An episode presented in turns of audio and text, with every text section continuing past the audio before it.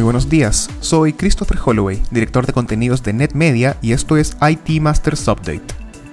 Cada lunes revisaremos en 5 minutos las noticias que más impacto tuvieron en el mundo IT en la última semana, para que comience su jornada mejor preparado. Hoy es lunes 28 de septiembre y esto es lo que necesitas saber. Uno de los negocios más rentables y disruptores de la historia, el buscador de Google, está a punto de enfrentarse a una demanda que podría remecerlo por completo y abrir el paso a una nueva etapa en la Internet. Luego de 14 meses de investigación, el Departamento de Justicia de Estados Unidos deberá discutir si acaso Google está realizando prácticas monopólicas al favorecer sus productos en los resultados de búsqueda. Además de aprovechar de forma indebida su control sobre los datos de los usuarios para aplastar a sus rivales. Este proceso antimonopólico ya se está comparando a algunos emblemáticos, como el de IBM, que se extendió por todos los años 70, el de ATT el 75, que permitió la entrada de mayor competencia y usuarios a Internet, o el de 1998, que limitó la influencia de Microsoft sobre la Internet. Google controla actualmente 90% del mercado de búsquedas en Internet, y se encuentra presente en el día a día de cualquier persona que se conecte a esta red, gracias a su extensa plataforma de servicios, sistemas operativos, dispositivos, nube, conectividad y un etcétera tan largo que es fácil entender la preocupación del Departamento de Justicia.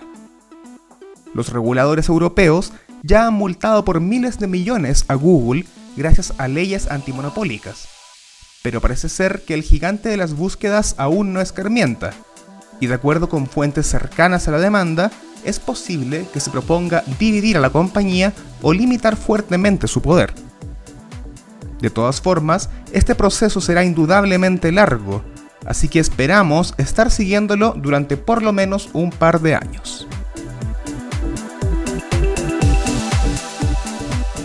Como si el 2020 no estuviera yendo suficientemente mal, investigadores de seguridad descubrieron un nuevo y sofisticado malware que puede robar credenciales de más de 226 aplicaciones de Android, reportó SDNet esta semana. De nombre Alien, el troyano se ofrece en un modelo como servicio en sitios de cibercrimen desde el comienzo del año.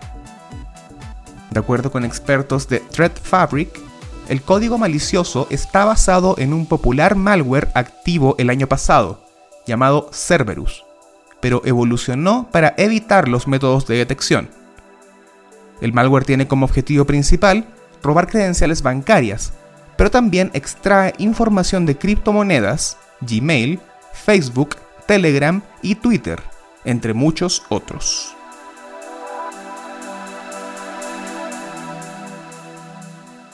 Finalmente, de acuerdo con la reciente encuesta del consumidor digital de Nielsen, los usuarios en México pasan en promedio 94 horas en Internet semanalmente. En el 40% de los casos, el método de acceso es un smartphone. 20% ingresa a través de una computadora portátil y en 15% de los casos se ingresa a través del escritorio. A pesar de que el tiempo en Internet aumentó globalmente gracias a la pandemia, se espera que las cifras no disminuyan significativamente el próximo año, marcando justamente una nueva normalidad en la que estaremos mucho más conectados. Eso fue todo por esta semana. Les recordamos suscribirse a IT Masters Update en su servicio de noticias y podcast favorito. Nos encontramos en iTunes, Spotify y Stitcher. Hasta la próxima.